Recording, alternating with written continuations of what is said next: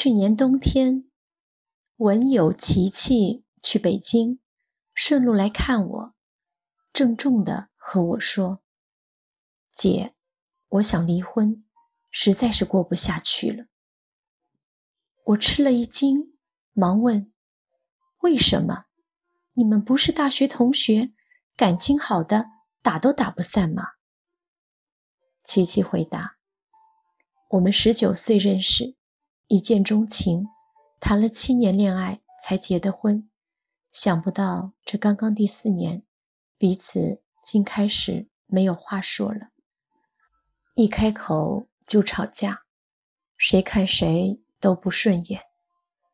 晚上睡到一张床上，都没有一丝冲动。我和他商量，要不趁着没有孩子离婚吧，这样。熬一辈子太痛苦了，他也没反对，说考虑几天。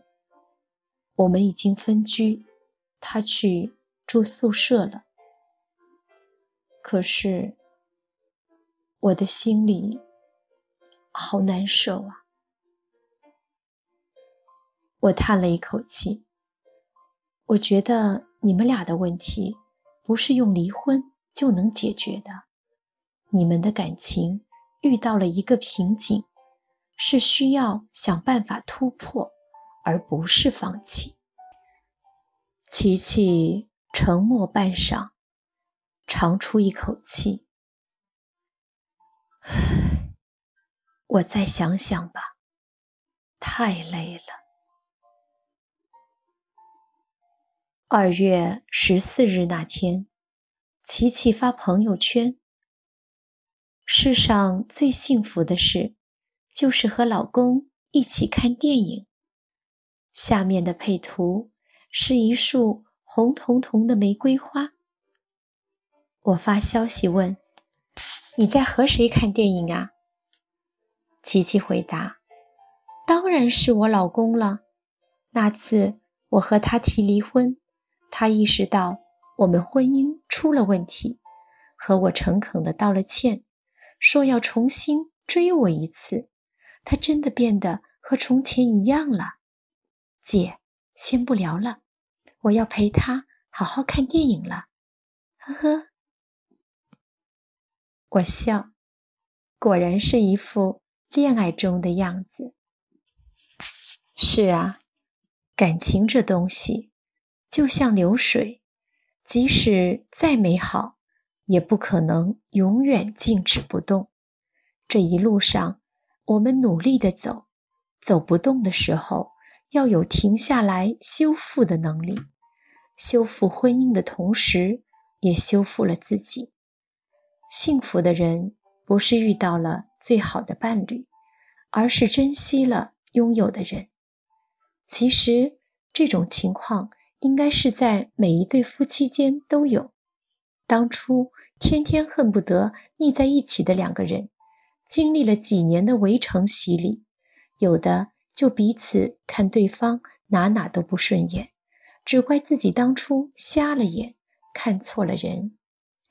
我步入婚姻五年时，就提前了七年之痒，吵闹、摔东西，甚至签了离婚协议。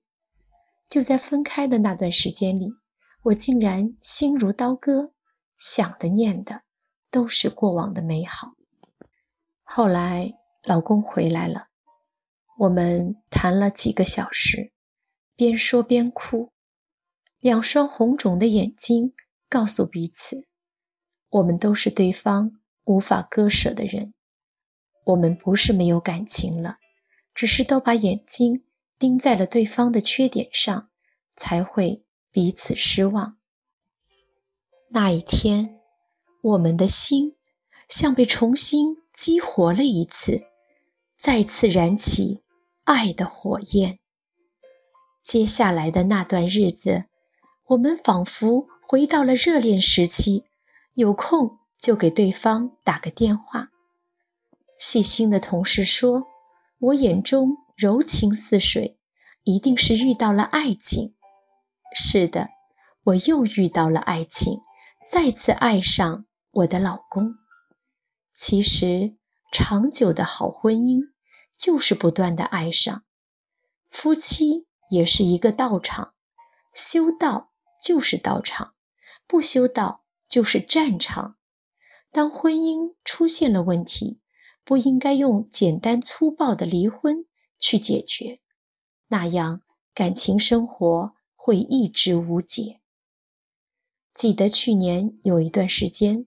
我和老公的感情有点糟，他每天早出晚归，有时甚至我睡了他才回来。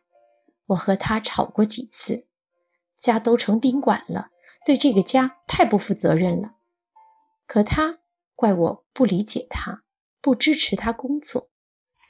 我每天忙得也像陀螺一样，上班、写字、做家务、照顾老人孩子，一累。心里就有气，他搭讪我说话也懒得理他，家里的气氛很僵硬。有一天，老公组织几个家庭聚餐，都是多年的老友，其中只有名字是前年离婚又再婚的。我们热烈地说着青春里的那些事，名字的新妻显得和气氛不搭调。偶尔讪讪地搭上一句话，我偷偷地看名字，他一脸的灿然。名字和前妻吵吵闹闹好多年，不胜其烦。三年前离了婚，再婚没有一个月，他就和我念叨：用离婚解决婚姻的疲倦期是最愚蠢的，拯救才是正确的打开方式。可惜，我后悔来不及了。几个女人谈论自己的皮肤，老公突然插话：“我刚认识苏欣那会儿，她的皮肤就像玉一样，穿着一身黑衣服，脸衬得雪白，我一下子就着迷了。”一桌子人哈哈大笑，我笑着笑着，眼里却有了泪。那些青春的画面，清晰地浮现眼前。他骑单车带着我，接送我上下班。我们一起吃一碗拉面，喝一瓶矿泉水。第一次拉手，第一次拥吻，初为人父母时的激动。往事一幕幕，一下子扑面而来。吃完饭，我俩溜达着回家。月光下，我和老公的身影重叠在一起。我像从前那样去踩他的影子。听说，踩住一个人的影子，他就会一生一世守着你。老公拉着我的手，一脸宠溺的笑。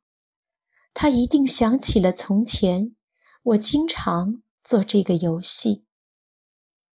这个见证过我最青春的男人，与我从激情到平淡，又再次爱上对方，一次次重新燃起爱情的火焰。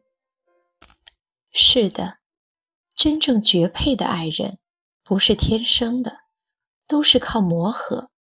你改一点，他改一点，一点点的去靠近对方，最终成为默契的一对。